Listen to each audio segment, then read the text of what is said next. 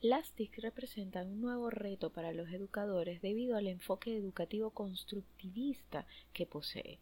La utilización de las TICs en el proceso de enseñanza-aprendizaje es un medio que nos ofrece digitalización de información y automatización de los trabajos, por lo que nos permite ese fácil acceso a un mundo de información.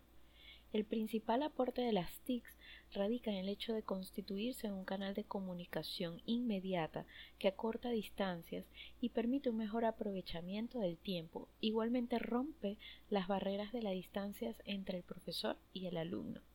El uso de las TICs ha modificado el rol del docente o profesor en muchos aspectos. Uno de estos aspectos es que el profesor pasa de ser experto en contenido a un facilitador de aprendizajes que orienta al estudiante y hace énfasis en la importancia que tiene el proceso autodidáctico y el proceso intelectual del alumno, incentivándose el aprendizaje en colaboración. También el, profesor, el, el profesor conduce y hace un seguimiento de los aprendizajes de los estudiantes, los guía y soluciona sus dudas.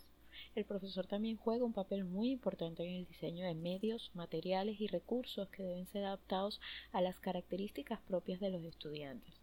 El docente también debe ser investigador y creador de su propio contenido, debe ser un especialista del conocimiento y debe estar abierto a explorar nuevos recursos y a la actualización profesional.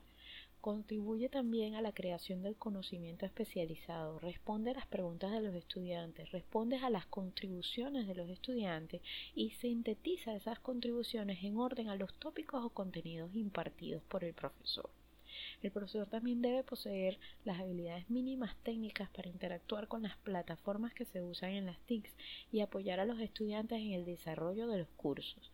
También establece una agenda para el desarrollo de la actividad formativa, donde incorpora los objetivos, las reglas que se van a utilizar en la materia, el horario de manera que se garantice una adecuada planificación y puesta en práctica de la enseñanza como un proceso coherente en la adquisición de conocimientos y competencias. Las TICs no suplantan al profesor, pero sí son una herramienta que el profesor debe saber utilizar para enseñar a aprender.